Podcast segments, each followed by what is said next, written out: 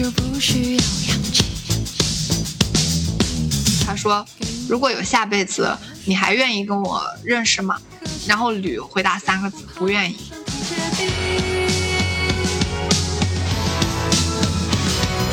什么时候一个男性的一个去留变成了两个女性的一个价值的体现？一扇门就通往银河系。给你一瓶魔法药水，我们一起去太空旅行。”大家好，欢迎收听《勇气漫游》。如果我们有所共鸣，我们就会相遇。我是谈恋爱从来没有超过六个月的电灯泡。我是算命先生说到三十二岁才能结婚的小鱼。今天的相遇，我们想聊一聊小城市大龄女性的婚恋现状和一些我们的观察和思考。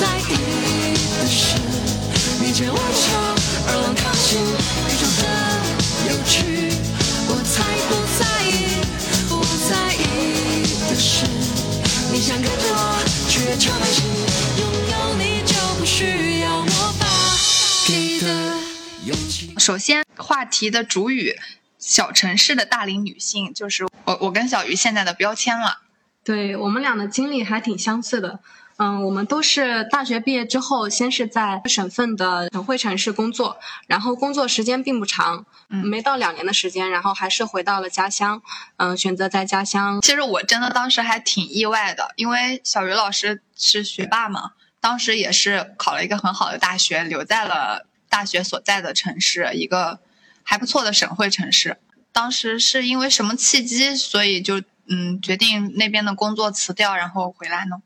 嗯，首先可能跟我选择的这个专业有关吧。我这个专业当时毕业之后的第一份工作，它是那种在实验室里工作，嗯比较枯燥，我还接触不到外面的人。我本来就是一个比较内向、很安静、很和人接触特别少的那种工作，我就觉得特别不利于我的一个成长和发展。嗯嗯，而且一个人在那时间长了，一直也是没有谈恋爱，父母就比较急，比较焦急，想还是想让我一个人。作为一个女孩的话，还是希望我早一点回到家乡，回到父母身边，嗯，他们比较安心。你当时是怎么想着回来的呢？嗯，我是因为工作的原因，也是因为公司的一些工作安排吧。一开始是在一个省会城市，也会有其他的转机，能不能留在那边之类的。因为当时有一段非常失败的一个情感关系，毅然决然的想要回到父母身边。嗯，一个人在外面工作生活的话，确实还挺辛苦的，对吧？就是比如说你六点、七点才回到家，然后要先买菜、洗菜，然后做饭，嗯等吃到等吃到饭的时候，可能就八九点了。就人永远是你在 A 这条路上，就会去设想 B 那条路上面的就很好的地方。当时一个人的时候，就是每天打理自己的生活，然后回家还要洗衣服，就觉得很烦躁，就觉得如果是在家的话，最起码吃穿住这些我就不需要再操心。说到我们的家乡的话，我和登登是初中同学嘛，然后我们家乡是一个在全国来说都是经济非常落后的一个省份，然后在这个落后的省份呢，我们家又我们家乡又是这个省份经济更落后的一个小城市，呃，我们城市的区位其实也还挺有优势的，挺好的，交通也长三角的一个边缘。对，其实交通其实也很好，有很多嗯地方、很多城市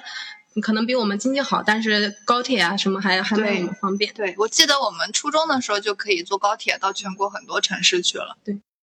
我们这个地方呢，它是它没有什么支柱的产业，就是所以说它的经济一直是很不稳定的对。包括民生方面，我们其实也没有很好的教育，包括医疗的这种资源，所以小城市还是有它的局限性的。嗯嗯正因为这样的经济情况的话，嗯、我们这个城市的这些年轻人在职业选择还有在婚恋选择的方面，感觉也很局限。对这个是我最近几年特别突出发现的一个问题，就是说，嗯，有一个词叫脚本缺失，就是说我们身边的不管是家庭还是说呃一个人物，它都是非常单一的，类似的，对吧？对都都感觉都差不多。对，所有的家庭模式，然后包括婚恋模式都非常的相似，大家都最后选择了一种殊途同归的一种结果。而且对于我们这种比较经济落后的小城市，解放的潮流更迭更晚。嗯，所以在这样的城市里，就觉得社会时钟这个东西的话，就特别的明显。对就是什么时间你干什么事情，就大家都是在那个时间去做那样的事情。如果你不在那个时间，或者是嗯你晚于那个时间的话，就感觉特别格格不入。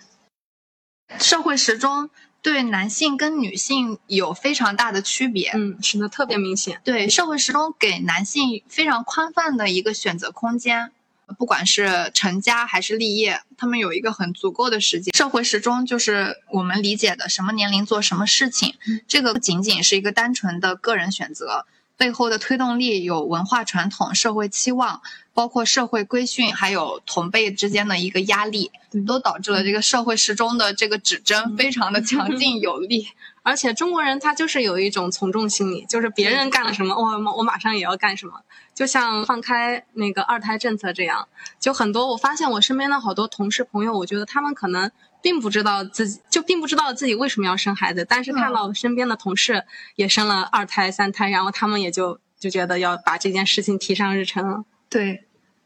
他可能社会时钟是一种善意的提醒，人生的坐标。但是对于就是像说像我们这种现在这个年龄段的状态跟主流的一些模式不太相似的人来说，就是我们所谓的逆社会时钟的这些选择的人来说，嗯，是一个非常压力的来源。说到社会时钟的话，我和登登我们俩都是马上就要三十岁的人了。对，觉得觉得好难想象，嗯因为我们当时初中的时候，我们是同桌，然后还有一个我们的小伙伴，我们三个人都当时就信誓旦旦的说，就是二十五岁谁还不结婚呀？就就就可能女孩子就是这样，她们从小就是在一些潜移默化的一种。嗯，因素里面就会让你觉得，呃，你的人生是必须要有爱情的，你的人生是必须要有家庭，必须要做妈妈的。这个也是我们嗯渐渐开始去怀疑、去质疑的一个事情。嗯但是可能在我们心中是根深蒂固了，已经很久很久。我看了一个日剧，我觉得那个剧特别好，它是一个女性的都市剧，嗯叫名字就叫《人到三十又如何》。嗯它这部剧里面就刻画了特别多、特别多跟我们日常生活中所看到的女性不同的一个生一个生活方式。嗯它里面描述了好几个，就是二十九岁快到三十岁的一个状态。其中呢，有那种是嗯二十九岁，然后他不想谈恋爱结婚，但是他想生小孩。这个人他就自己去找那种精子库去那个去受孕生小孩的。然后还有一对是一对同性恋人，他们的一个生活。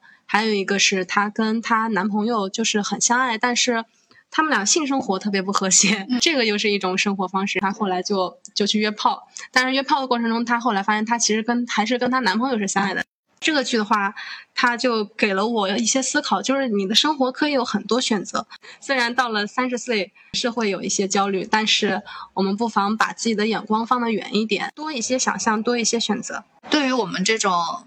嗯十八线小城市的一个非常枯燥的生活来说，我觉得现在嗯、呃一些影视作品，包括一些嗯、呃很多的媒介，开始渐渐的展现出来一些三十岁左右女性的多样的一种生活模式。那个二十不惑那种是吧？呃，对，二十不惑，三十而已之类的。虽然他们也是有很多诟病的，但是我发现最近几年大家开始对于女性议题开始有更多的讨论。很多那种女性群像剧开始多了一点。对，波及到我们小城市来说，影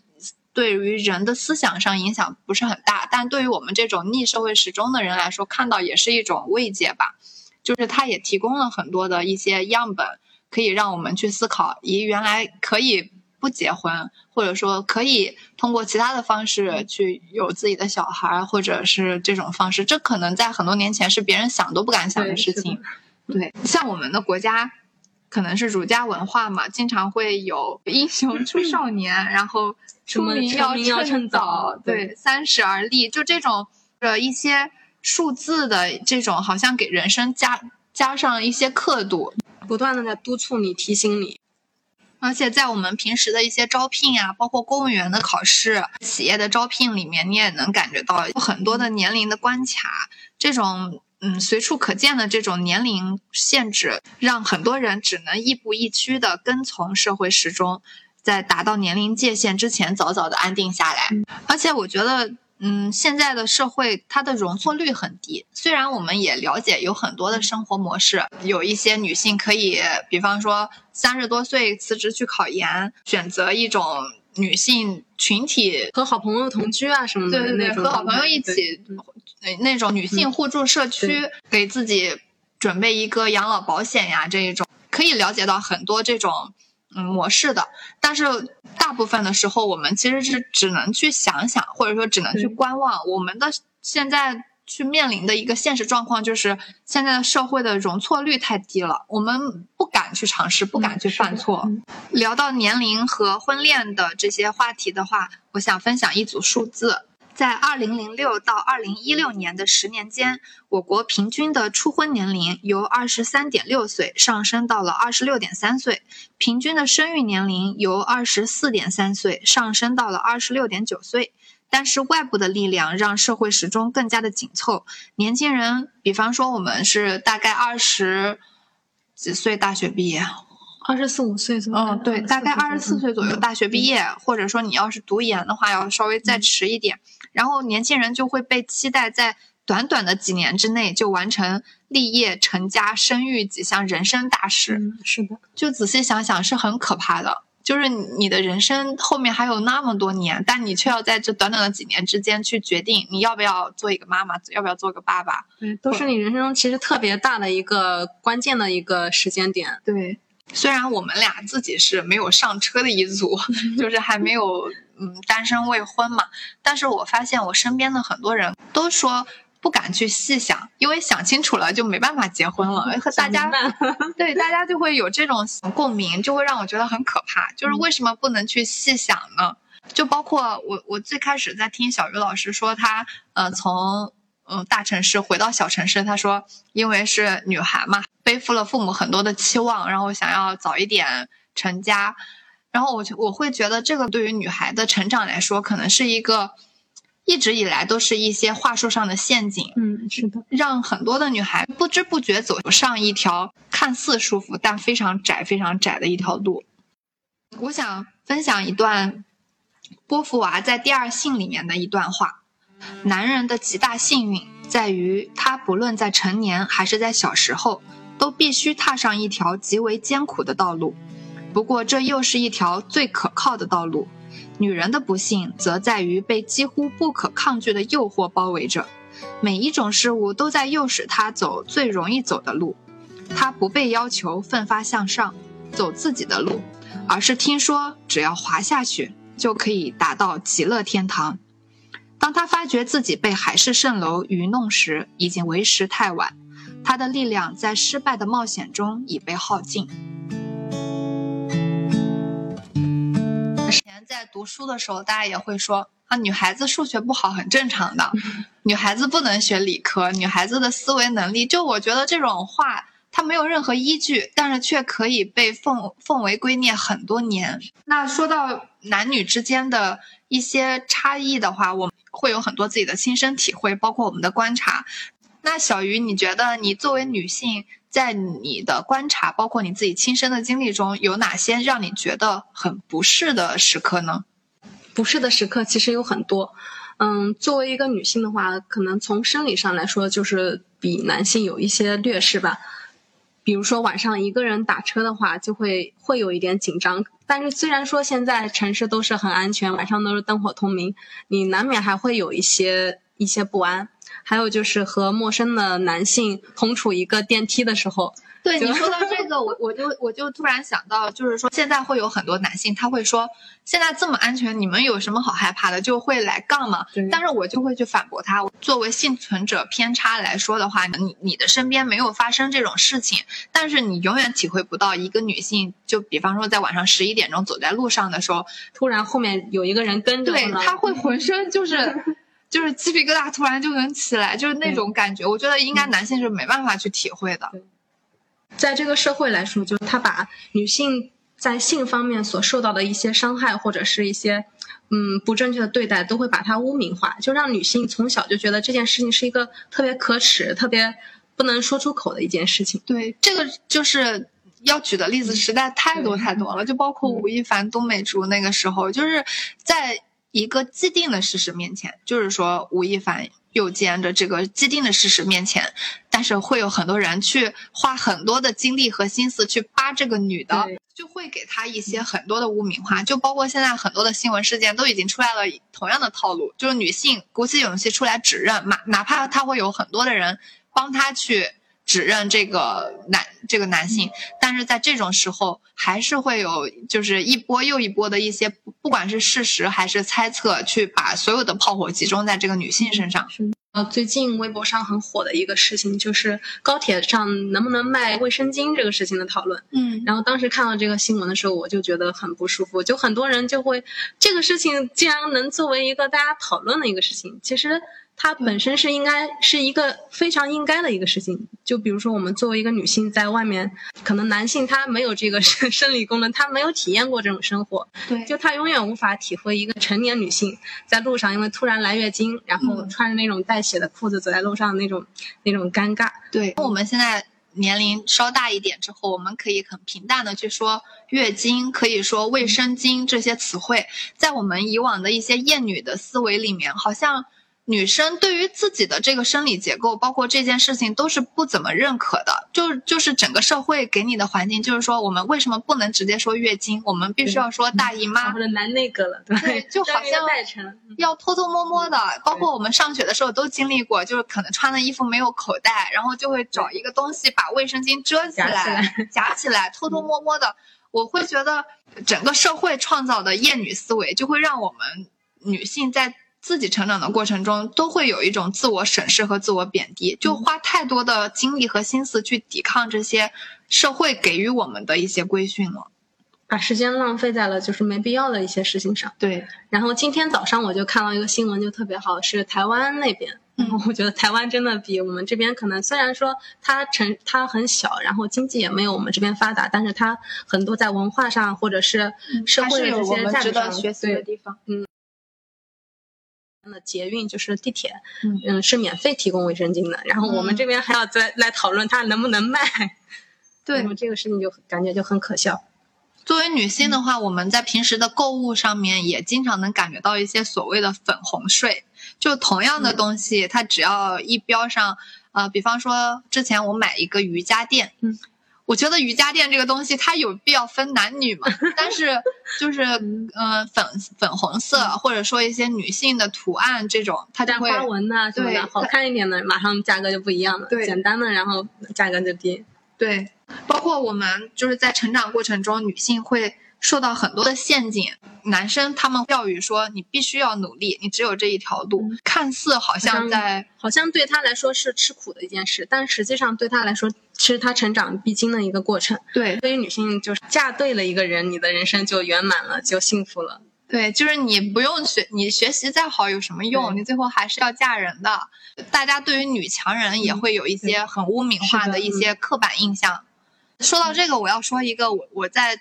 嗯生活里面观察到我非常反感的一个问题，就是说同样是女性领导和男性领导，他们的职级可能是一样的，年龄也完全一样的，但是但是。嗯，女性领导的成功，大家就会戴一些有色眼镜去看她的成功，就是说，那她是怎么发展到现在这个地步的？那她肯定家庭不幸福，或者说，那她肯定使用了一些别的手段，或者说，那她肯定没办法平衡他的家庭和生活。我觉得这种就真的是一种完全是一个陷阱，就是为什么你不去你在采访的时候，你不会去问一个男明星你怎么平衡你的家庭和生活？不管是明星还是领导，你就要去问他你怎么样平衡你的家庭和生活。那你现在事业这么好，你一定没时间照顾你的孩子吧？就这种就让人觉得非常的，嗯，可就是作为女性来说，是真的觉得有被冒犯到。而且我想到一个词，就是一个丧偶式教育跟丧父式教育，嗯。就是他好像把家庭、把孩子这整个事情全部都都归结到女性的身上，然后对于男性来说，他们只需要在外面忙他们的工作就行了，对好像这件事只是、呃只有女性的一件事。这个我之之前真的观察过，就是现在的呃学校经常会拉一些群嘛，嗯每个班级都有家长群，然后家长群里面经常会就是。呃，有的时候可能只有妈妈在那个群里，有的时候可能爸爸会在那个群里，老师可能会艾特那个爸爸，就说你们家孩子最近学习啊怎么样怎么样怎么样。他那个爸爸说，哦，好，那我回去跟他妈说，就是这种模式，就是大家都这样，就好像对孩子的教育就变成了女性的事情。嗯，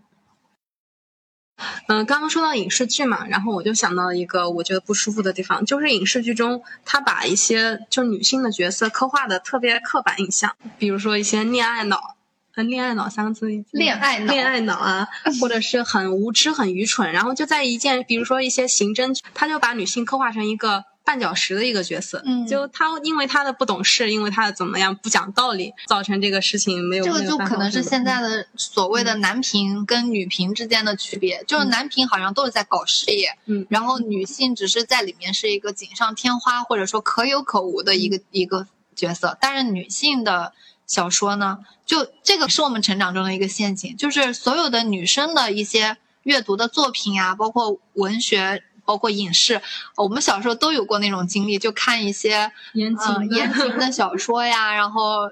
一些偶像剧，那段时间的台湾的偶像剧，真的给我们的爱情观，包括婚恋观，都有了非常不好的影响。对，现在想想，这何尝不是一种洗脑的方式？对就是让你让你去想象你的人生只有恋爱，只有结婚这件事。对，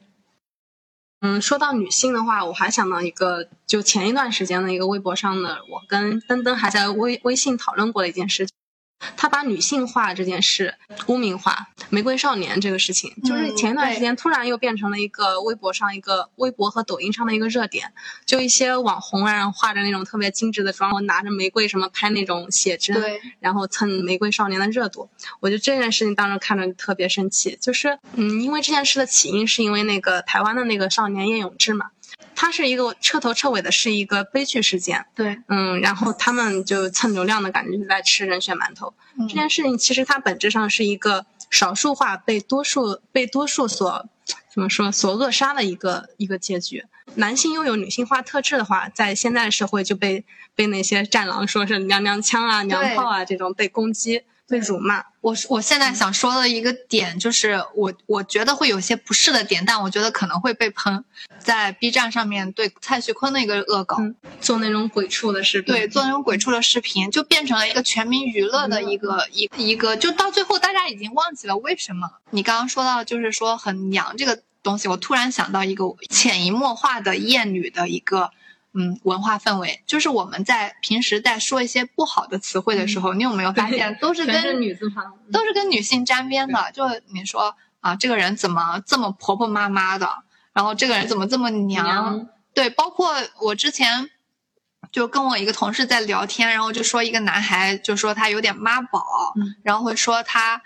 是不是把自己当成了小公主？我会发现，我作为一个女性，我对她的描述也全部都是女性的词汇，就会让我觉得我我骂我自己，对我骂我自己，就是我现在就非常刻意的去纠正自己这方面对对，包括我们要对下一代负责。虽然我们 还不是妈妈，但是我觉得对文化环境的这种潜移默化的呃关注和影响，是我们每个人都应该做的事情。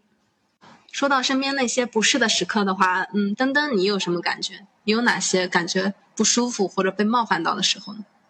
嗯，我我想说的就是我一个观察，就是大家以前会说什么唐朝的审美是怎么样，然后宋朝的审美是怎么样，然后我们也一直在参与这个讨论。后来我在想，这个关于审美的讨论好像一直都是对女性的一个规训，就是不管是唐是宋是《甄嬛传》还是《如懿传》，就不管在这些时候，大家对于呃就是说审美打扮这些东西，都是在对女性的一个评评价。女性作为一个被观察的一个对，就是完全是一个男性凝视的一个感觉。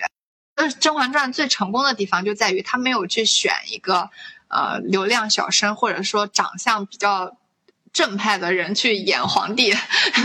就是呃大橘的那个角色啊，陈建斌老师真的演的非常的好。他作为一个就这样长相的人，长相上可能不占那种优势不占优势，然后他但他掌握了至高无上的权力，就会让女性之间的这种雌竞到达了一个顶峰。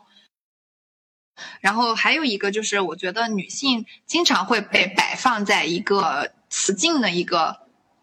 角色里面，就包括你有没有这种经历，就是以前上学的时候，你可能在班里面就是成绩还不错，长得也还行，然后大家会特别喜欢把你跟另外一个女生做比较，或者说没有人去比较你，你自己隐隐的也会在心里面就觉得。那她长得怎么样？呃，没有好看。然后她学习怎么样？怎么又怎么样？就反正你会就自己会把自己放入一个比较的一个角色，但是你会发现男性之间是非常的团结，他们之间就是那种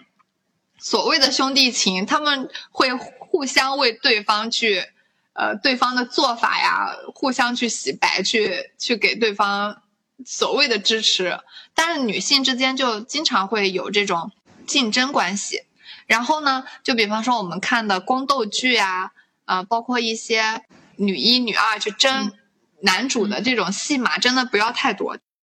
嗯，前一段时间也听到了一个关于小城市婚恋的一个播客，然后那个里面的内容我就听了就很多特别有共鸣的地方。他说到了一个，嗯，也是跟雌竞有关，就是一个经常会出现一些男性出轨的问题，什么这种新闻，他就会大家会去讨论，嗯。他大家讨论的不是这个男的，而是这个正主和这个小三他们的之间的关系，就会说会比较他们的外貌呀，或者说谁赢了谁输了，就是他完全把这个男的抛开，从这个事情中抛除了，然后只去比较去明示这两个女性的一个输赢。什么时候一个男性的一个去留变成了两个女性的一个价值的体现？对，而且你会发现男性特别容易隐身，他不管是在就是说原配跟小三之间的这种三角关系里面，还是说在家庭分工，妈妈、子女和爸爸之间，他经常的这个角色，对他经常可以就是全身而退。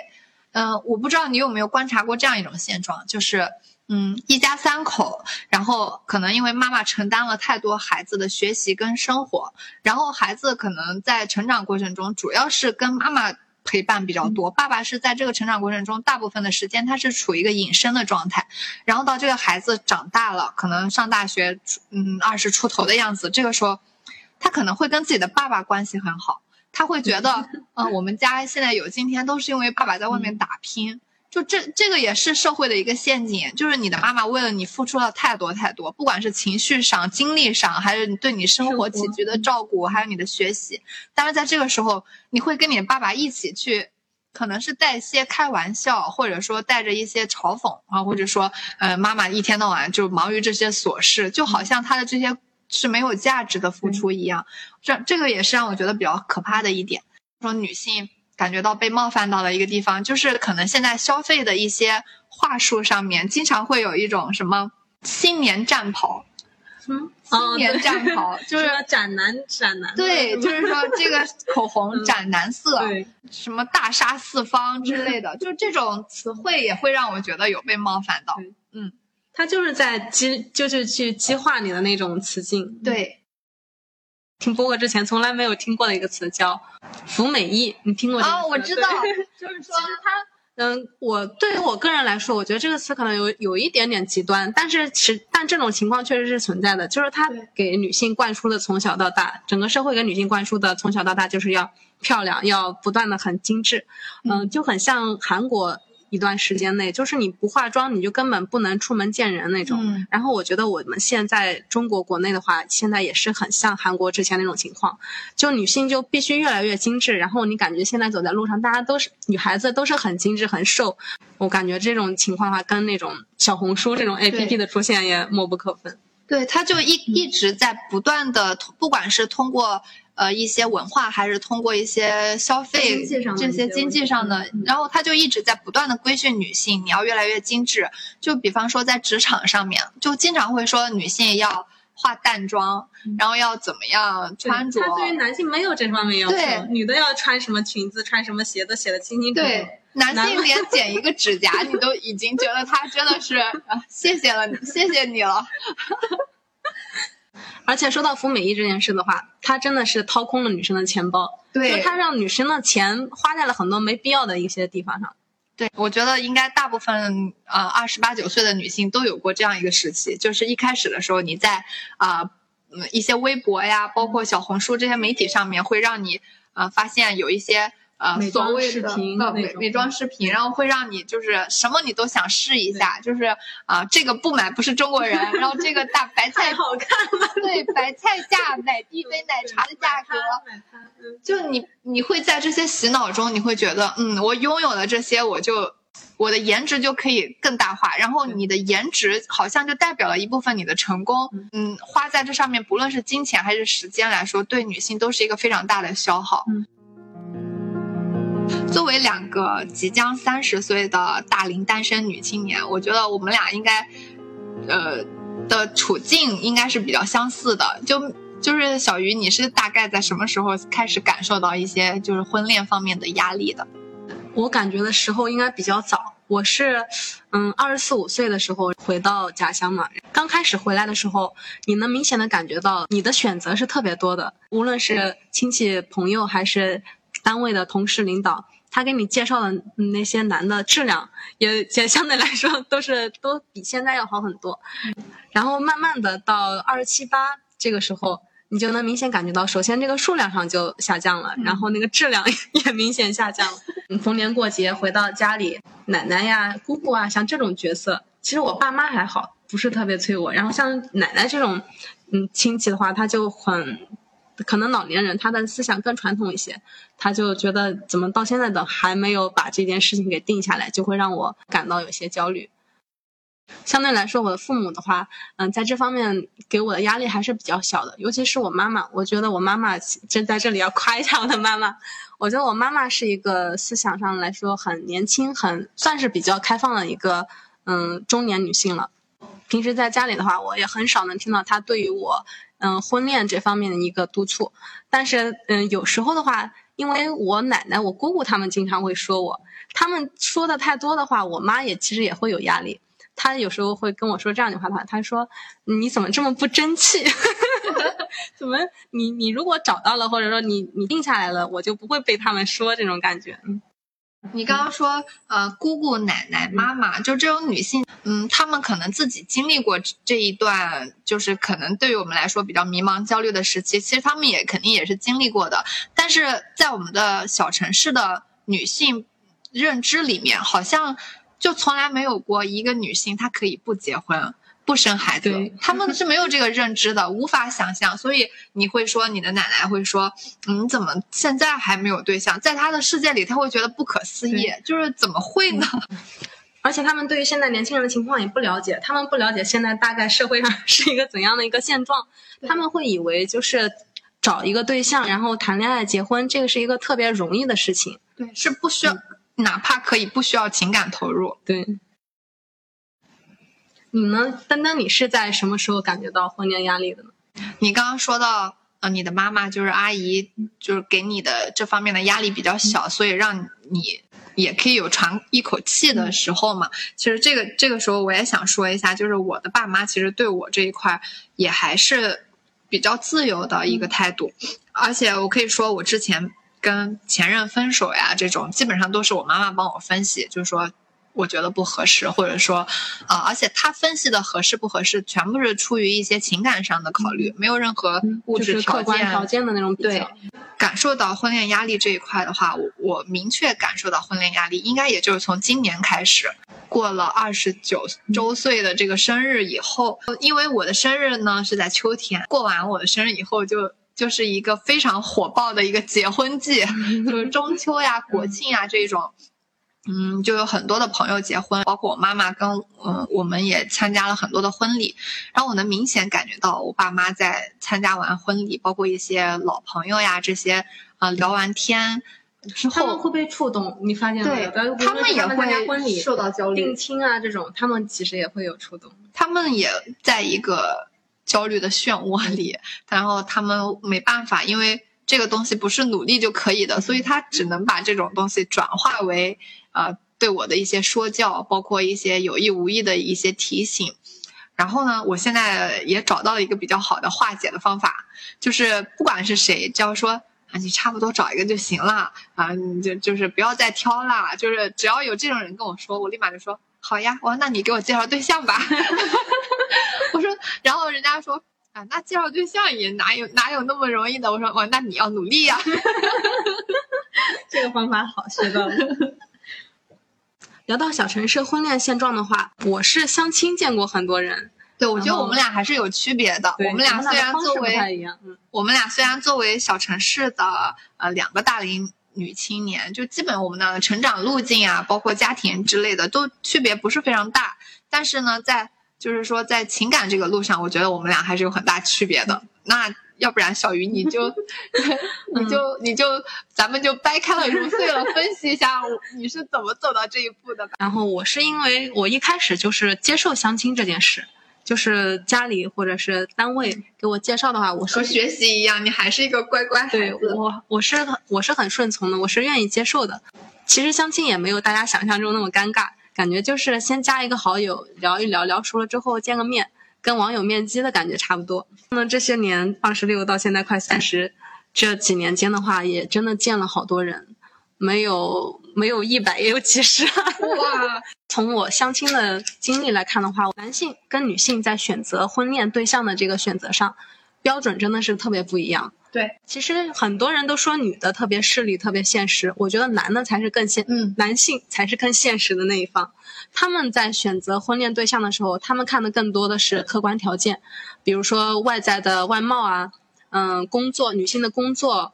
嗯，女性的家庭，嗯，他们是从这方面去选择的。之前我记得我聊，我跟一个人聊天，嗯，这这个人的来源我就不说了，他是一个已婚的一个男性。当时聊天聊到这样一个问题，我说你对你老婆是什么感觉？他给我的一句话让我特别震撼，他是这样说：他说不喜欢也不讨厌，就是他他竟然是这样评价他的老婆。我说那你们是怎么认识的呢？他说是相亲认识的。他当时找对象的一个目标特别明确，他就说我要找一个老师。他是这样选择，找到了正好他老婆是老师，然后觉得各方面感觉差不多，就这样结婚。我就觉得这种选择真的对于女生来说，哦，对于女性来说就冲击力很大。她怎么是这样选择的？就跟我想象中的，嗯，选择的方式完全不一样。我们女性的话，在选择婚恋对象这个事情上，更多的可能更理想化。嗯，比如说我要看这个人的性格怎么样，他的人品怎么样。嗯，他对我，我们俩之间有没有话聊，有没有能不能给我提供情绪价值这些方面。嗯，婚恋市场对男性是特别宽容的，无论是从他的外表，就大家不会去去说你去相亲要穿个什么衣服，或者是男的也也不需要化妆或者怎么样。嗯，还有就是年龄，就是他无论就是感觉他四十岁之前都可以找到一个很好的一个对象。还有就是性格啊什么，就比如说他介绍人在介绍这个男的时候都会说。他工作怎么怎么样好，他学校怎么怎么样好，但是很少会有人说这个男的他的性格是什么样的，嗯最多就说这个人老实什么的，对，老实靠谱什么。实际上你去见面的话，这个人就是特别木讷或者特别闷，见面都不怎么说话的那种人。我记得我前之前前几个月我在微博上我发了发过这样一条微博，我说，啊、麻烦领导同事们给我介绍对象的时候，不要再说男方的工作有多么优秀，学校有多么优秀，我是找老公，不是找员工。对对对，我觉得现在在那个相亲这件事情上面，好像对女性的要求就会非常的高，而且女性的年龄也是她的条件之一。嗯就是说，男性的话，他可能会说他的家庭、他的学校，然后他的工作，包括他的成长经历，都会作为一个条件。很少说到这个人的本身。对嗯，但是对于女性的话，就就会说，啊、她多大？就第一句可能就是他多大，他的长相长相，他性格温柔，他顾家，他以后能教小孩儿什么 这一种，对女性来说。更被作为一个被选择的课题，可能因为我的相亲经历非常的少，我我的相亲经历，我我相嗯真正的相亲就一对一的相亲就只有过一次，还有一个比较奇葩的是二对一的相亲，是遇到一个奇葩，是这样的，是我当时遇到一个非常优秀，所谓的打引号的优秀的男的，也是我看我长大的阿姨就说这个男生非常非常非常的优秀，就说你一定要去见一见。那呃，当时是先加了微信，但是没去见面。那这个男生就非常的神奇，就是我们俩只是相亲对象，没见过面的关系，但是他会开始对我进行一些言语上的 PUA。就比方 说说，嗯，比方说有一天晚上大概就呃七点多钟，他给我发微信，然后我没有回，因为当时我跟我好朋友正在看电影，然后大概到十点半，反正比较晚了，他就说你晚上干嘛去了？然后我说不好意思，没看到你微信，我说我看电影去了。他说女孩子那么晚回家吗？就说女孩子下了管理那种感对，就女孩子下了班还可以玩到这么晚吗？就我当时觉得，我已我已经就是在见他面之前，我已经非常反感了。但是因为嗯是、呃非常好的阿姨介绍的，然后说算了，我去见一面嘛。但是呢，因为我在可能二十八岁之前嘛，还是对于相亲这种事情是非常排斥的，而且还是一个刺头。然后我当时就带着我的好朋友一起去见了他。然后呢，我也是奔着一定要去，就是我倒要去看看这个人是什么个鬼样子那种态度去见他。果不其然，他就没有让我失望。我去了以后，他就说。啊，这个商场你没有来过吧？我经常来逛。说我我的房子明年就交房了，就离这边不远，就是有意没意的就得给我。对各种显摆，而且他说啊，你们公司我知道，我认识你们总部的某某某。他说你要想调到这边来的话，我可以到时候帮你说一说，就是那种，就是一直在展示他所谓的男性的，他觉得他的筹码，他的条件，对。然后我当时就可能。就一全程都没有接他的话茬，回家以后，反正应该他也就大概明白，这个就是第一次相亲，第二次就是一个非常标准模式的相亲，就大家开开心心吃饭，开开心心再见，开开心心上微信的那种。呃，我们身边大部分的成家的朋友、同事的话，他们可能除了那些就是上学的时候认识认识的男女朋友，其他的可能在我们这个小城市，好像基本都是有意无意的，不管是朋友还是家人，应该都算是相亲认识然后结婚的。就现在能认识一个新朋友的途径特别窄，对吧？对，我们的圈子真的越来越小，越来越小。那我们俩真的就是可能是，我们是属于九零后里面，嗯，比较受对比较晚婚，而且比较受那个大环境影响的一代，就是可能我们跟现在所谓的嗯传统意义上大家所认识的九零后来说的话，我们好像跟他们比，我们比较怯懦，就是没有他们那么勇敢。但是呢，跟八零后比起来呢，我们又好像有很多的自主性，就有一些不愿意屈服的一些地方。所以说，你从你开始有就对于对爱情开始有自己的想象开始，到现在，你觉得你现在对爱情的看法有没有什么变化呢？我觉得我从小的话，其实是刚刚说到那个小时候的影视剧什么的，其实我小时候是一个很少看偶像剧的一个女孩。嗯我就很很奇怪，我就对偶像剧或者是言情小说很小的时候是没有什么兴趣的。看那种伤痛青春文学的话，也是从郭敬明的那个郭敬明的那种最小说开始看，嗯然后那个时候可能有一些启蒙。我对爱情很小时候的话，感觉很没有什么特别特别清晰的一个概念，是没有经历过这件事。从学生时代但我，发现我们俩都是就是一直到大学毕业都没谈过恋对，爱。是的，就是从初中、高中、大学从来没有谈过恋爱，然后在学生时代没有经历过爱情，然后都是在嗯工作之后，才真正的有了对于爱情的一个体验，一个真实的一个体验。最开始找对象或者说谈恋爱，对一个人有好有好感的话，会想着要跟他有共同话题，有共同的兴趣爱好，这样我们才能玩到一块，聊到一块。现在的话，我觉得我更关注就是嗯，还是对于一个人的感觉吧，就是可能对这人有感觉，但这个人跟我是完全不一样的人也是可以的。可能我们俩没有什么共同话题，他喜欢的兴趣爱好，我可以陪他玩，然后我喜欢的兴趣爱好，他可以陪我玩就可以了。嗯，对于爱情的一个看法，我前一段时间也突然发现发生了一个变化，就是我以前会觉得经历爱情这件事是每个人人生必经的一件事。但是看了那个微博之后，我就发现，呃不一定每个人的人生都能经历一场真正的爱情，可能有的人就是遇不到，就是开始接受不被不被爱这件事。嗯，他就像人生会经历的其他的体验一样，可能有的人很幸运，他就很早的就就经历了，然后走进婚姻殿堂，白头偕老。嗯，但有的人可能一辈子就遇不到。然后我就现在就就心态就变得很佛系，我就觉得能遇到就在一起就很幸福，嗯遇不到也没关系，我自己一个人也很快乐。对，嗯我觉得这这个话好像听起来好像有些悲观，但其实我觉得是一个其实特别自然特别自然客观的特别一个我觉得是一个很积极的丧的一个状态，就是大家好像可能觉得这句话会摆烂，但是其实不是摆烂。吧对我觉得你能够认识到这个，就是就会让你特别释然。对就心态就变得很平和。对，嗯，我当时跟我妈聊到这个话的时候，我是这么跟她说的，我说啊，呃，全世界有这么多人，有几亿的人，可能他跟他遇到，他跟他会爱上，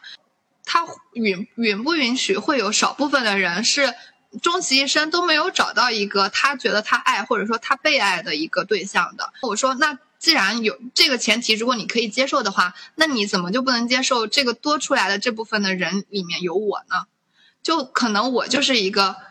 嗯，终其一生没有找到一个我爱的人，或者说我终其一生没有一个真正爱我的人。我觉得这也是一个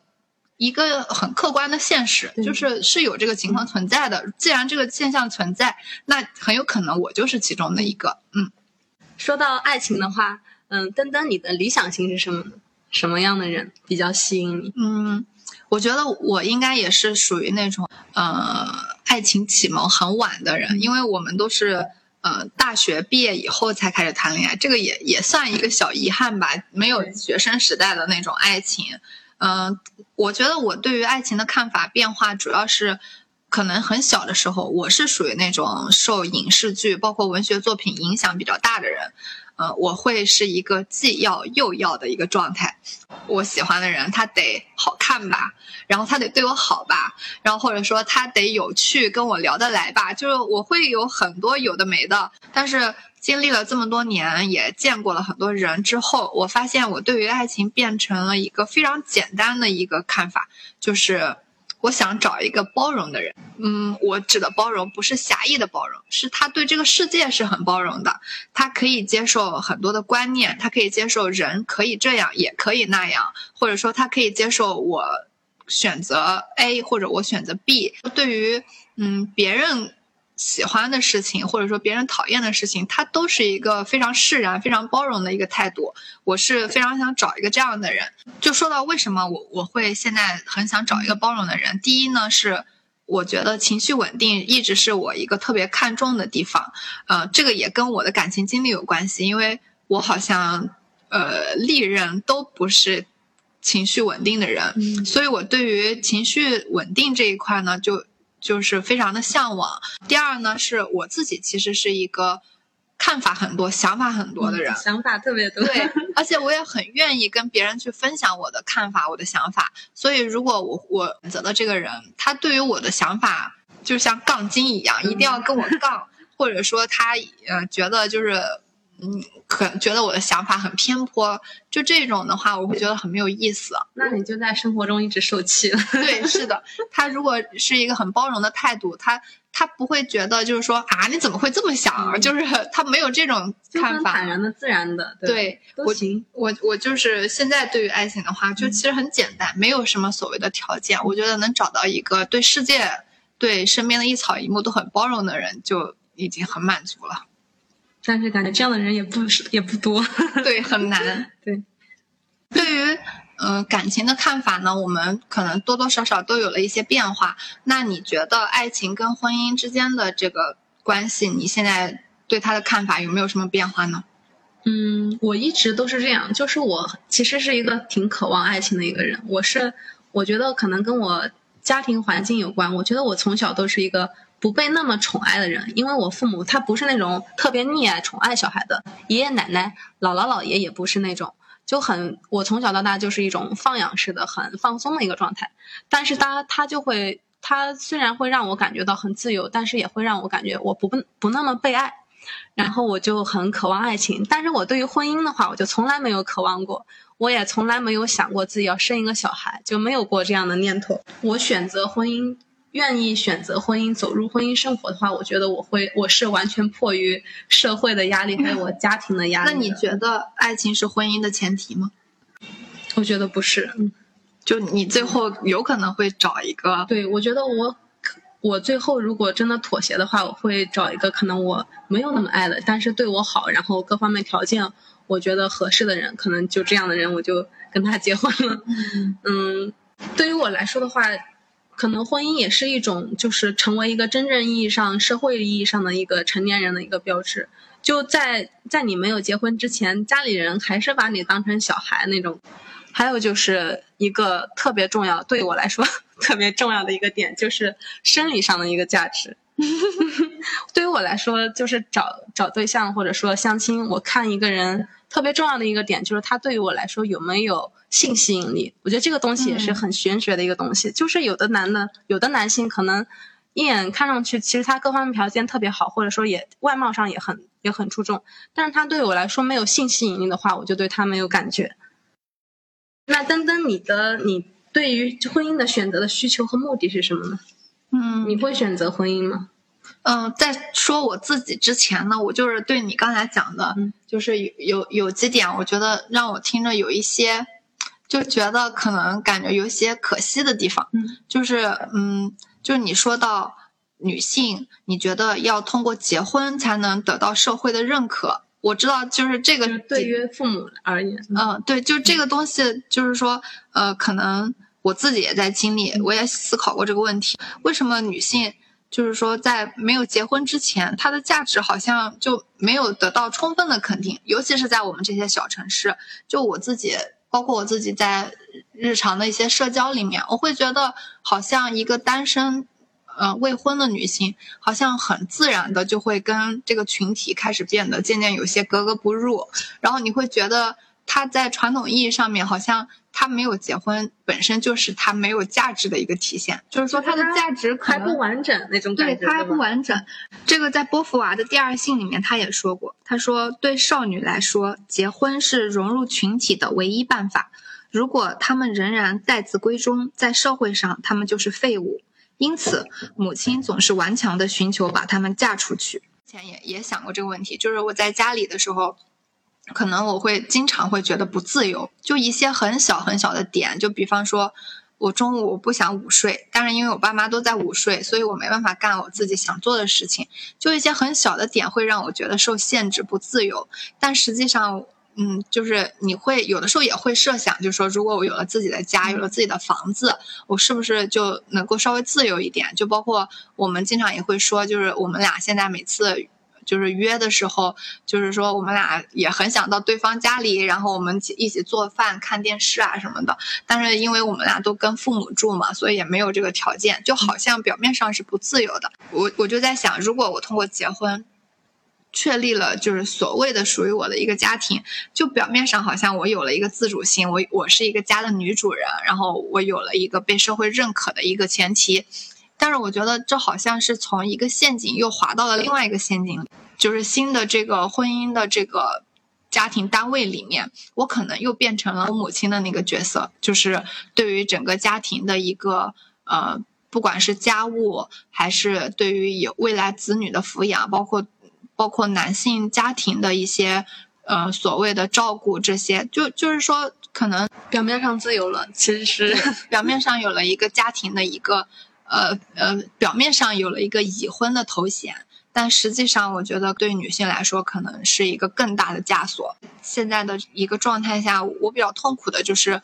我可能看透了一方面。就是以后的一些生活，我是持非常悲观的一个态度的。但是我觉得我应该很难去跳脱开这个模式，因为我觉得我的家庭，包括呃父母他们的设想里面，就有一次我跟我爸聊天，我就说，我也试图用刚才说不被爱的那套理论去跟他聊，我就说你有没有想过，有的人可能一辈子都是没有爱情的。然后我爸说。怎么可能？你爸还是比较乐观的。对，他说怎么可能呢？就是说他觉得就一个人，就是说你们俩可能什么经历、什么语言都没有，哪你俩互相对着看，然后你们俩都能看出爱情来。就是他是一个非常理想的那种模式，就是你在这几年就应该成家，就应该立业的这个状态。我现在对于婚姻的需求就是所谓的完成人生的一个 list。嗯，就对我来说，结婚好像就这一个需求，因为我觉得我们俩现在呃去谈婚姻是一个很缥缈的状态，因为我们俩没有具象的对象没有，经历过这件事，也也没有一个具体的一个人。也许我们俩会很幸运，然后找到一个呃很喜欢的对象，然后可能那个时候你就会欢欢喜喜的去结婚，就哪怕你知道未来会有很多艰难险阻，但是你也会很心甘情愿的去想去踏入婚姻去尝试一下，但是很大概率我们是找不到一个这样的对象的。所以这个时候，婚姻对我的需求，就抛开所有的因素，它对我的需求真的就是我人生 list 上面的一项，就是说，嗯，就像做作业一样去完成它。嗯。总的来说，在现在这样一个像像我们这种十八线的一个经济落后的一个小城市，找对象的一个途径和渠道是特别有限。就比如说刚刚说的相亲啊、介绍啊这种，找对象这件事变成了一个特别困难的事情。而且就于就我们城市而言，嗯，很多人，比如说大城市，他们很多是通过那种网络社交软件。很多人认识，而我们这种城市的话，你去下载那些，我之前尝试过下载网络社交软件去跟人聊天什么，那里面的用户其实是特别少的，就是对于我们城市而言，用户很少，嗯，你适龄的那些资源就特别有限。前两天我听了一个播客，让让我有一种有一种豁然开朗的一个一个想法，嗯，是沈一斐那个教授的，沈一斐老师教授，沈一斐老师他播客里说了一句话，他说特别好，他是这样说的，他说。找对象其实它不是一个去寻找 Mr. Right 的一个一个过程，它其实是一个不断的排除 Mr. Wrong 的过程。先要知道自己不想要哪些哪些类型，先排除这些类型，可能遇到那个人就是你想你想要找的那个人。嗯，不知道正确答案的时候，嗯，做做题就可以用排除法，就排除那些不可能，然后就能找到那个可能。嗯，就像我刚才说的。我特别想找一个对世界、对身边的人和事都很宽容、很包容的一个人。这个也是基于我以前的一个感情经历，就会让我逐渐的明晰，就是说哪些东西是对我最重要的。然后你会渐渐发现，你你想要的那个对象的轮廓开始变得渐渐变得清晰了。我觉得现在就是说找对象变成很困难的一件事情，并不是只针对小城市，它可能对整个。嗯，国内来说都是一个呃，就是很普遍的一个情况。第一是因为最早开始的婚姻模式，它其实是两个人一起可能更好的能够抵御风险，所以说。结婚变成了一个很划算的事情，不论是从感情还是说整个家庭的建立，对外部风险的一个抵御来说，都是一个一个很好的选择。对，一个很好的选择。然后，但是呃，现在的话，因为大家对于物质上面可能就是说大家都属于一个比较丰裕的一个状态，或者说基本刚需的一个状态，都是可以自给自足的。在这个前提下，大家可能对于情感价值就可能会更。更想要去追求，而且你会发现，嗯，现在不管是就是说你获取知识，还是说你娱乐的途径都是非常多的。然后你一个人其实也可以做很多事情，不是说呃所有的事，不是说很多事情都需要两个人去完成。然后你会发现。嗯，可能有的时候谈恋爱会让你觉得还没有一个人的时候，在一个人的时候快乐，然后你的情感就是可以不不跟另外一个人绑定，你会觉得自己很自由，然后也就是会让很多人都会选择他可能没有去找对象，他就是安心的待在他现在的这个状态里面。渐渐开始有一些人会选择，嗯，不那么积极的去找对象了。但是说，对于我们现在就是。十八线的一个小城市来说，找对象的困难，嗯，一方面是样本过少，呃，适龄的人越来越少，然后女性的年龄越来越大的同时，然后你会随着女性的年龄越来越大开始，好像它的价值也在逐渐降低。这个真的是一个所有人都反感，但依然没办法改变的一个现实。就哪怕一个女生她是博士，她是超高的学历。他的工作非常的优秀，但是他好像还是不被认可的。大家会说他是一个三十五岁还没有结婚，他学历再高有什么用？就好像他还是嗯没有得到就是所谓的一个真正价值上的一个体现。嗯，嗯，我们俩刚刚聊到了我们对于婚姻的一个需求，对于爱情的一个看法，可能大部分还是基于一个情，主要还是基于感感情上面的一个因素。但是我觉得男性在这个问题上。他们好像跟我们是截然相反的，但我发现男性在寻求婚姻跟爱情的路上是非常现实的，他们可能会有自己的一套考量，但是我发现男性有一点是很需要我们俩去学习的地方，就是他们永远是把自己摆在第一位的。嗯就是他很其实很明晰，我需要什么，不需要什么，所以我觉得人是不是就是无欲则刚，就是他可能从一开始就没有对情感这些东西抱有太大的期待，所以说他男性可以在感情里面永远可以全身而退。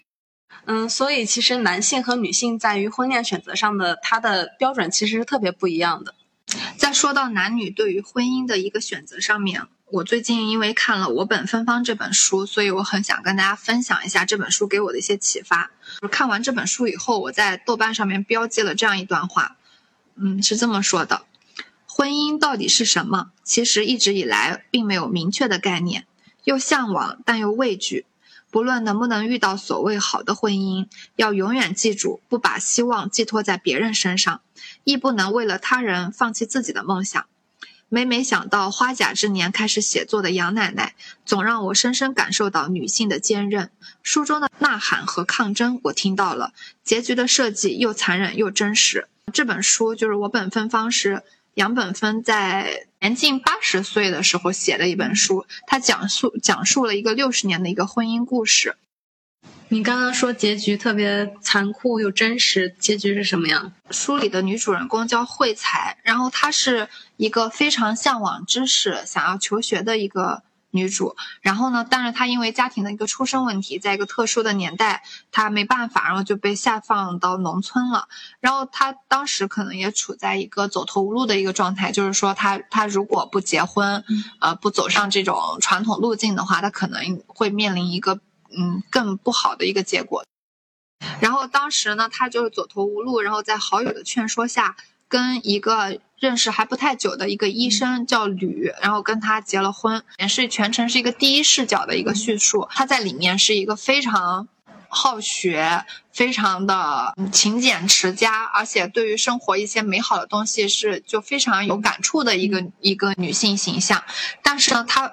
而且她结婚的一个前提是她当时认识了这个吕，她可能也是处在一个必须要选择婚姻的这个一个节点。然后她跟慧才说，呃，跟他结婚之后，她还是支持他继续选择求学的道路。嗯，后来慧才跟他结完婚以后，她会发现她的这个丈夫是从头到尾是处于一个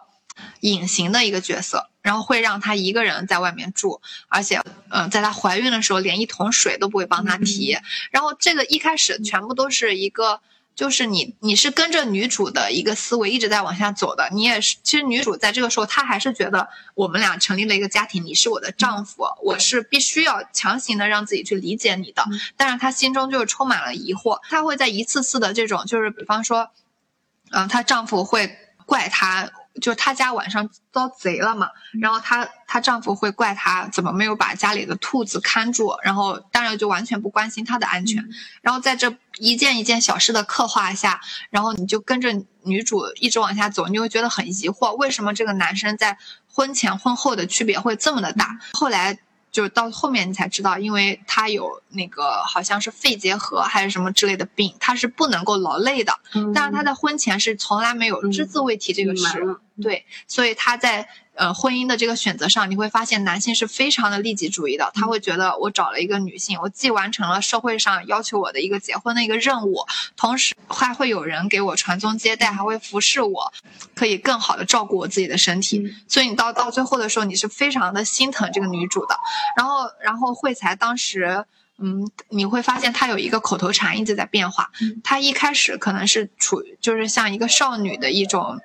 嗯、娇嗔，然后到后来的是一种埋怨，到最后变成了一个口头禅。他会经常会说这句话，就是我竟然想不到你会对我不好，嗯就是我竟然想不到你会对我不好。这句话虽然你是通过文字看到的，但你能感觉到他一一次一次会变得越来越有力，而且一个呃像祥林嫂一样的那种嗯怨妇的一个形象会越来越形象。他最后肯定特别绝望的。嗯而且这个小说到最后的一个结尾，真的就是想到都会觉得很心痛。就是到最后到晚年，两个人都已经年龄非常大了。嗯，女性在这一生的一个过程中，她呃她原谅了一切，跟所有的这些难的地方渐渐的都释然了。她还是认准了对方是自己的丈夫，我们俩不论好歹，我们走过的这一生。然后她问吕，她说：“如果有下辈子，你还愿意跟我认识吗？”然后吕回答三个字：不愿意。我的天呐，我当时看到绝望啊！真的非嗯常的绝望，而且它中间累累积了非常多的小事，让你跟着女主一起觉得，哎，我今天感觉好像有一点希望了。然后第二天，啊、这个男生还是恢复了他原来的样子，形。然后他一直在。就是在他每一次人生有转机的时候，他要不然就是结婚，要不然就是怀孕了，然后要不然就是一些职业的选择，就是他代表了就是中国女性的一个经典的一个形象，就是在这么多的家庭里面，有多少没有被看到的女性，她们是有自己的梦想的，本身可能每一个人都是一个鲜活的生命，都是一个主体，最后却因为。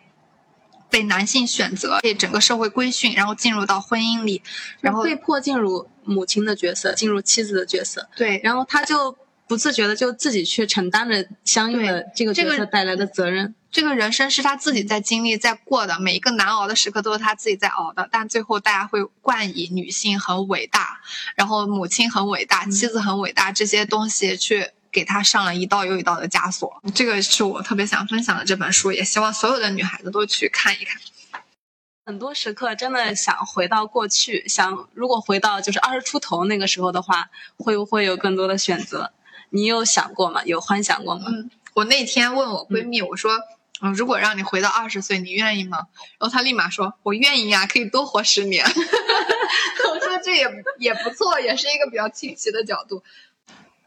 嗯，如果让我回到二十岁，是就是说带着现在的记忆回去的话，我是愿意的。但如果说就是说让我睡一觉醒来又回到二十岁的话，我可能是不愿意的，因为就是我人生的每一次的选择，每一个节点的思考，好像冥冥之中都是注定的。我觉得我如果就是把所有的记忆都清空，再回到那个时候，我可能还是会过一模一样的人生。无论是我高中时期还是我大学的时候，我觉得我还是对于人生是一个特别模糊的认识。对于我自己的生活、我的兴趣、我所关心的东西，我自己还自己都不知道自己到底喜欢什么。嗯，所以说，如果回到二十岁的话，可能还是一样在做在做一样的选择。现在其实有很多后悔的时候，就因为现在时嗯时代比较发达，我们二十出头的时候，我觉得其实跟现这几年情况啊，或者是嗯我们所了解的一些渠道还是不太一样的。那个时候刚刚感觉刚刚接触网络，对吧？嗯刚刚接触网络的话，了解到的一些生活方式或者是一些观点也很有限。如果那个时候就能接触到现在的网络的话，可能就会有不一样的人生。嗯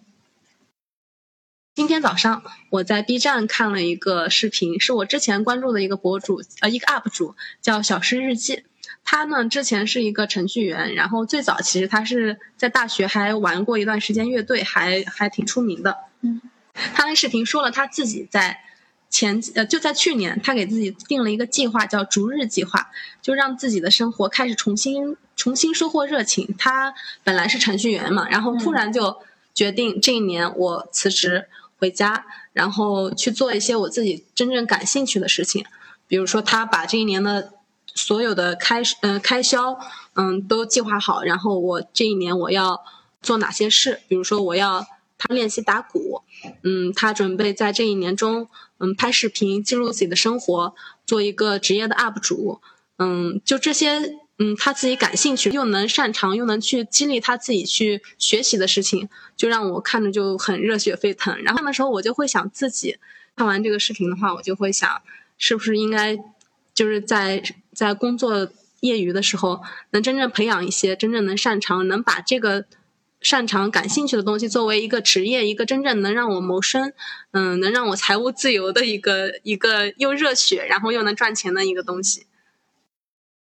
你说的这个特别对，就是我我一直也是这么要求我自己的，我不愿意让我的生活就只有工作，我一直在想方设法的去尝试去填满一些就我可能为数不多的时间。像前几年的话，跟朋友一起开那个华裔工作室，然后我们后后来算了一下，我们三个人，然后在一起一共亏了多少钱？但是其实还是觉得特别有意思，就是想象就觉得当时应该是属于就就像我们每个人投多少钱去完成一个沉浸式的当花店老板的体验，对，就觉得特别有意思。就包括我现在呃我们做这档播客嘛，我也觉得是一个特别有趣的体验。比方说，今天是一个平平无奇的周四晚上，如果我们没有这件事情的话，我们可能也就回家看看剧、刷刷视频，也就睡觉了。但是我们就因为有播客这件事情，我们要提前几天去准备，然后要带着我们的思考去摄取一些新的内容，要不停的把新内容转化成我们的内容。晚上也因为有播客，我们可以有一个很深度的对谈，也可以对自己的过往的经历有一个嗯、呃好的回顾。所以我觉得。不管一件事情有没有结果，去体验总是没错的。对然后要保护我们自己的好奇心跟热情。而且生活中能让你真正有热情的事情真的不多。对，然后我的工作的话，对于我来说，就是我不讨厌我的工作，但是它也不是让我很很有热情、很有干劲去做的一件事。但是像现在做播客啊，或者是我平时自己听说唱这种事情的话，我就特别有干劲，然后会有好奇心去想去了解怎么做，或者是嗯想去了解怎么做，怎怎怎么把它做得更好。嗯，就是你的身边有一个能够被你点燃的朋友，也是一个特别好的体验。嗯，呃，你刚刚说到你你是有一些后悔的时刻的，那你会有具体的某件事情，就是说的选择，呃，让你偶尔会想到当时我不这样做就好了，有没有这种时刻呢？嗯，可能不是一件特别具体的事情。嗯我后悔是我在就是二十出头那种特别宝贵的时间，没有认真思考。就我我是跟登登开始，我发现我好像是跟登登开始做播客之后，嗯才开始慢慢认真思考，嗯认真思考自己的生活这件事。之前很麻木，就无论是学习啊，还是工作生活，嗯，然后如果回到过去的时时间，就可能会更加深入的思考，更加认识自己，了解自己，嗯然后管理自己。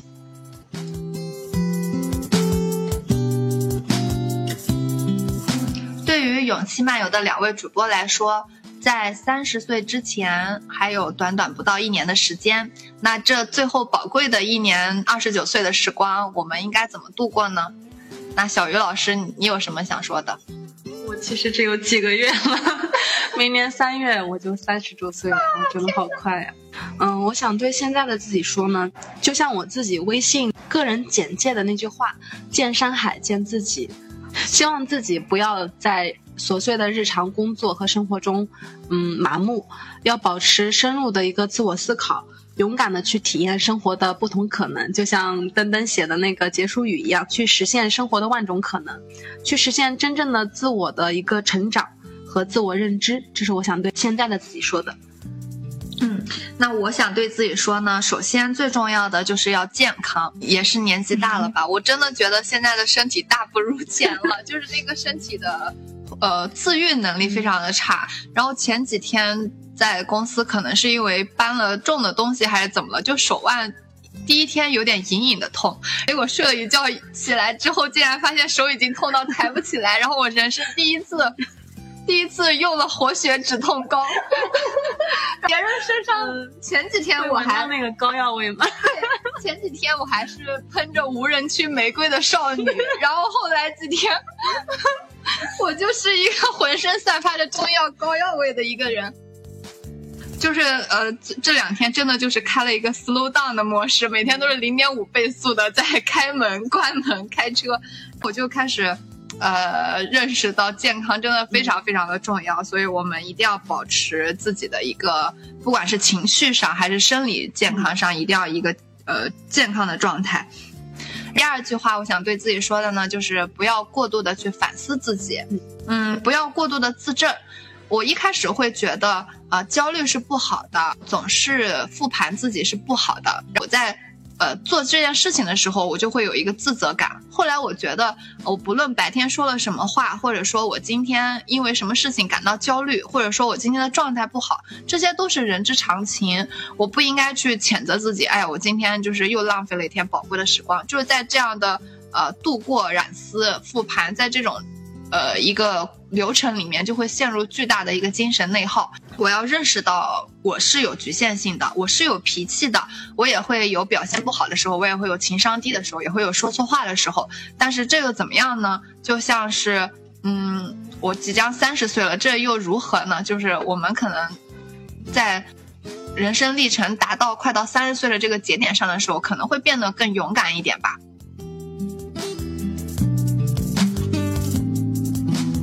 那小鱼，你有没有什么想对二十岁的女生说的话呢？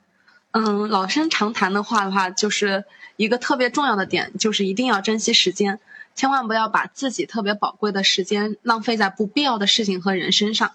嗯，还有就是刚刚我自己聊到的，二十岁的时候，可能你对这个世界、对自己的生活的认知是非常的模糊，找到自己特别感兴趣的热情所在，并努力付出行动，把它发展成你自己真正擅长的一个东西。我觉得这一点是特别重要的。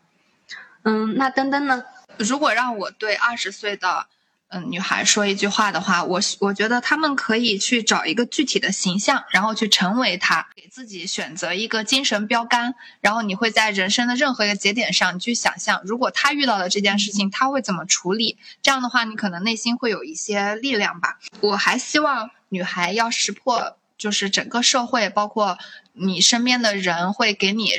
设下的一些。言语上的一些陷阱，比方说，整个社会在不断的赞美女性的同理心更强，女性更感性，其实这就是一个巨大的骗局。我希望女孩们要记住，你没有你想象的那么需要爱情，爱情不是生活中最重要的爱的来源，像友情和亲情也都能给你。爱的感觉，你自己对自己的爱也是一种爱。对，是的。实际上，我们需要的是更多的去磨砺自己，去成长，成为更好的自己，而不是浪费时间去寻找爱。嗯，今天真的是久违的聊了很多，从最开始聊我们的城市、我们的社会时钟，聊到我们小城市的一些婚恋现状，我们各自对于爱情和婚姻的一些看法，以及最后我们想对三十岁的自己所说的话。就像我们播客结束语里的那句话：“实现生活的万种可能。”我们的生活在除了结婚生子这样的主流路径之外，其实可以有很多不同的选择。嗯，我们要做到的就是勇敢。如果一个人的知识越贫乏，他相信的东西就越绝对。所以说，你的生活里面可能会有一些人会把一些嗯所谓的社会的真理告诉你。一个人必须要怎样，必须要怎样，但你要知道，一个人的局限性就在于他选择了 A 这种生活，他就无法去体验 B 这种生活。当他站在 A 生活这个角度上去劝选择了 B 的你之外，他其实也没有感受到 B 的好在哪里。所以说，嗯，不要被别人的一些嗯劝告，或者说整个大环境的规训所影响，勇敢的去选择自己想要走的路。最后，我还想对自己说一句话：我可能一直以来对自己的要求都是让自己去做点什么。后来呢，我发现，在我们现在这个年龄，还有我们的这个生活模式之下，我觉得安心的享受当下，其实也是很好的一种选择。就像你在投资里面，面你除了。持仓和减仓之外，其实你什么都不做也是一个重要的决策。希望大家都可以去安心的享受什么都不做的一种状态，安心的享受当下。嗯，说得好。勇气漫游，希望是这样一个所在。它通过声音分享日常，传播勇气，想象并且落实生活的万种可能。终身学习的路上，希望一直能有你的相伴。你可以在小宇宙、喜马拉雅、网易云。QQ 音乐、汽水找到我们，请搜索“勇气漫游”，欢迎订阅。我们下期再见啦！再见啦！拜拜。是